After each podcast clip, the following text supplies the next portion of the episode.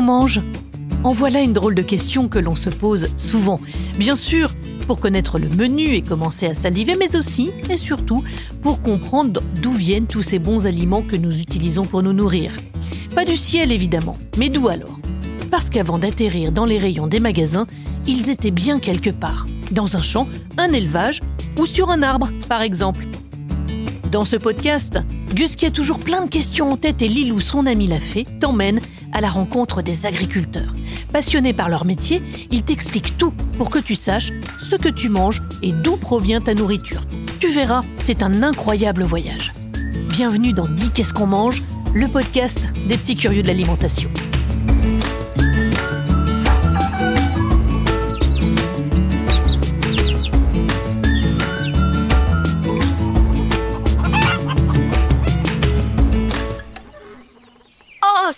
D'être en vacances à la campagne chez mamie. La nature, le calme.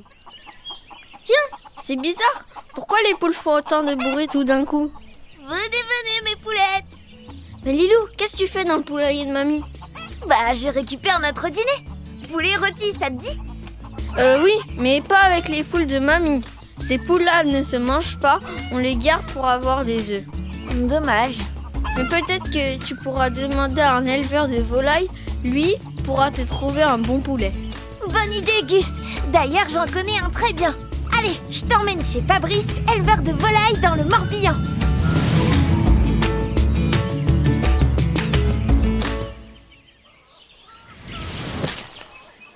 Ah, mes petites poulettes doivent être dans ce bâtiment.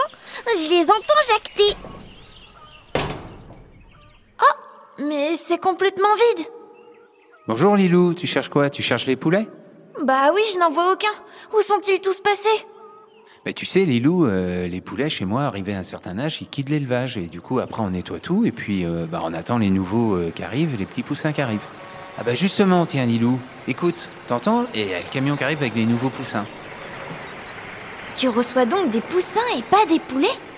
Ben oui, moi je m'occupe juste euh, de ces poussins quand ils arrivent chez moi, de les élever pour qu'ils deviennent euh, bah, de beaux poulets. Et ensuite, quand ils ont atteint une taille suffisamment grande, eh ben, ils partent à l'abattoir pour être consommés après. Mon travail, moi, justement, c'est bah, de m'occuper d'eux tout le temps qu'ils soient chez moi pour qu'ils soient bien, euh, qu'ils se sentent euh, en forme, de leur apporter tous les soins nécessaires, la nourriture, l'alimentation qui leur va bien. En fait, je reçois ces poussins, je les élève, ensuite ils partent, et ainsi de suite. Et je répète euh, ça plusieurs fois. T'es un peu comme une super nounou pour les poulets. Eh ben oui, Lilou, c'est exactement ça. Je suis une super nounou et suis-moi, je vais te montrer comment ça se passe et je vais te faire visiter mon exploitation.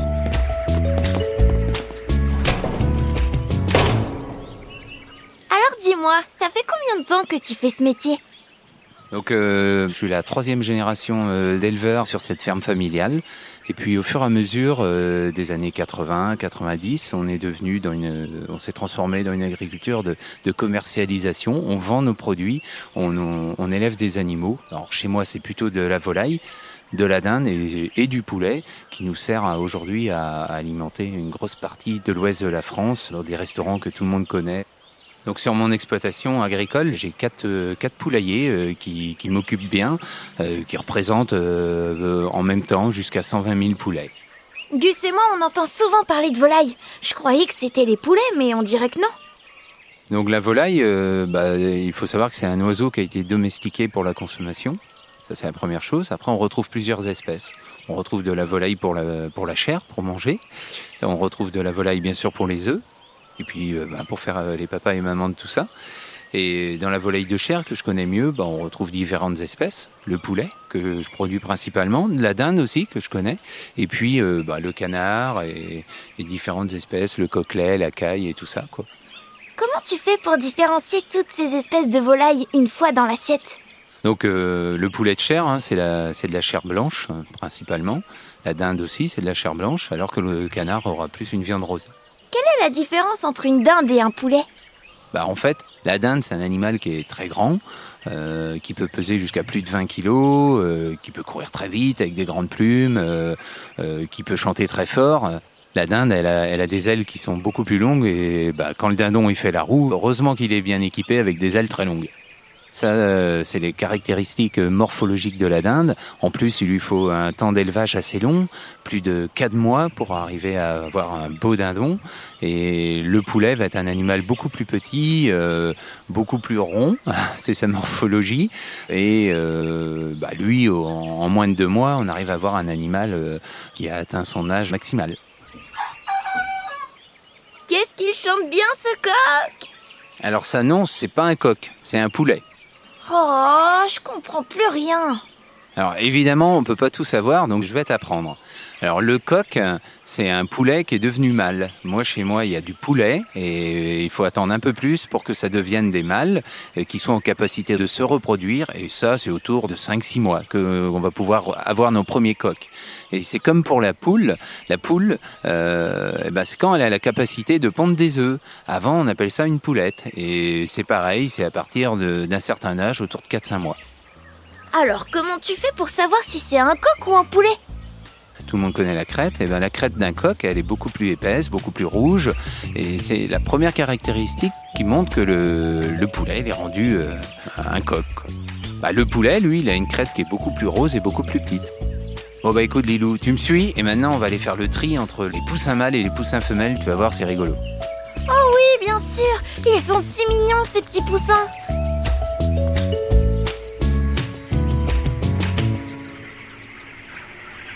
Dans mes poulaillers, euh, j'ai des mâles et des femelles et ils sont séparés par une barrière, tout simplement pour la raison que les femelles partent à l'abattoir euh, à l'âge de 34, 35 jours à peu près, et les mâles, eux, ils vont rester plus longtemps. Eux, je les garde jusqu'à 43, 45 jours avant qu'ils partent à l'abattoir. Pour toi, c'est quoi la bonne marche à suivre pour avoir un poulet de qualité? Bah, pour avoir un poulet de qualité, on est obligé d'avoir euh, des poulets qui soient sains et pour ça, il faut pas qu'ils soient malades. Et le mode de vie euh, dans lequel euh, ils vivent chez moi, c'est aussi pour les protéger de tout ça. Mes poulets, moi, ils sont élevés euh, dans ce bâtiment et c'est pas le fruit du hasard. Mes grands-parents avaient leurs animaux dehors et puis ben, ils se sont rendus compte très vite que lorsqu'on met des animaux dans un bâtiment euh, où ils sont protégés, euh, à l'abri des renards, des maladies et de la grippe aviaire hein, que tout le monde a entendu parler ces dernières années, de la chaleur, du froid, bah, ils sont beaucoup mieux ces animaux-là. quoi.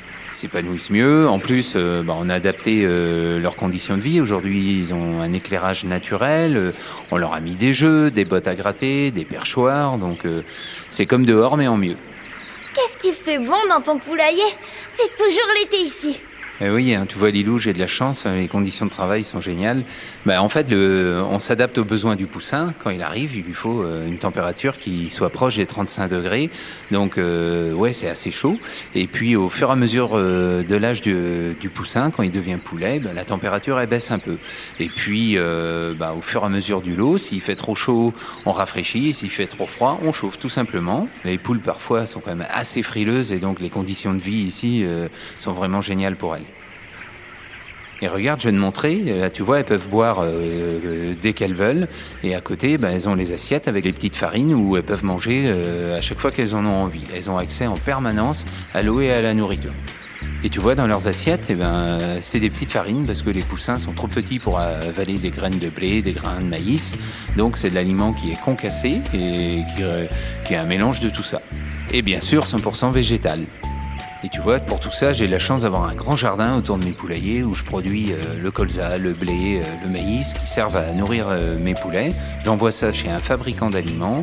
Il écrase tout, il mélange tout et il me ramène tout ce qu'il faut au bon moment pour le poulet. Chut Je crois que ces poulettes font la sieste.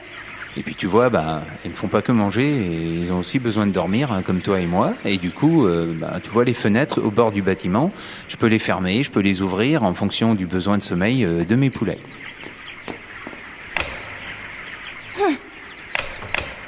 Zut, je pensais qu'en coupant directement la lumière, les poules arrêtaient de jacter. Ah, de vraies pipelettes. Quel est ce bruit? Et qu'est-ce que ça veut dire? Bon, t'inquiète pas, Lilou, ça c'est normal. euh, c'est des alertes que je reçois euh, dès qu'il y a quelque chose qui est hors norme. Et là, j'ai des poulets, ils ont dû boire trop d'eau et il doit y avoir une fuite d'eau dans le bâtiment. Ils sont en train de me faire une piscine. Pratique ces alertes. Tu es sacrément connecté. Et oui, c'est génial. Heureusement qu'on a tous ces assistants pour nous aider à, surveiller euh, si tout va bien en permanence. C'est 24 heures sur 24, 7 jours sur 7. Je peux savoir tout ce qui se passe et dès qu'il y a le moindre défaut.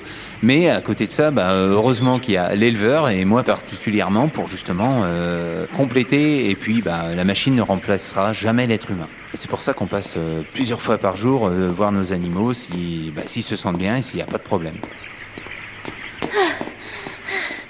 Ça en fait de la marche. Ils sont super grands, ces poulaillers. Rien à voir avec la basse-cour de la mamie de Gus.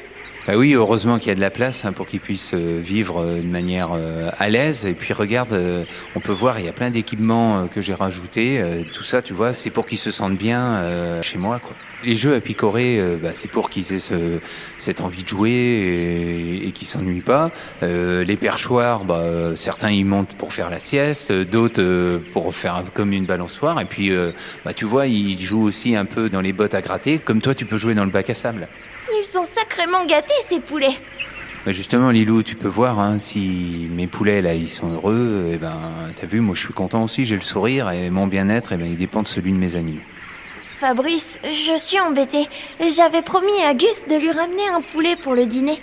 Mais tu n'as que des poussins. Je vais donc rentrer les mains dans les poches. Oh.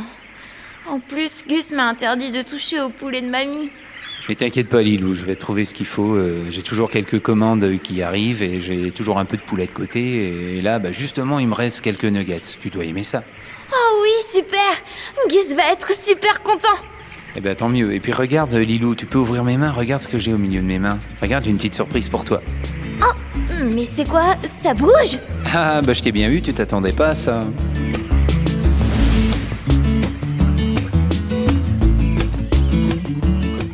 Mais Lilou, qu'est-ce que tu fais encore dans le poulailler de mamie Je t'avais dit de laisser les poules tranquilles. Ne t'en fais pas, Gus Je sais Approche, j'ai une surprise pour toi Un petit poussin Oui, lui, c'est Rikiki. C'est Fabrice qui me l'a donné. Dans quelques mois, ce sera le roi du poulailler. Il deviendra un beau coq. Et promis, je n'embêterai plus les poules de mamie. Et n'essaierai plus de les manger aussi. En parlant de manger, tu as trouvé ce qu'il te fallait? Oui, de bons nuggets de la ferme pour le dîner. Génial, on passe à table. Toi aussi, t'es un sacré gourmand finalement. Lilo et Gus, on vous retrouve très vite. Dis qu'est-ce qu'on mange, le podcast des petits curieux de l'alimentation, est produit par Agriculteurs de Bretagne en partenariat avec la Banque Populaire Grand Ouest.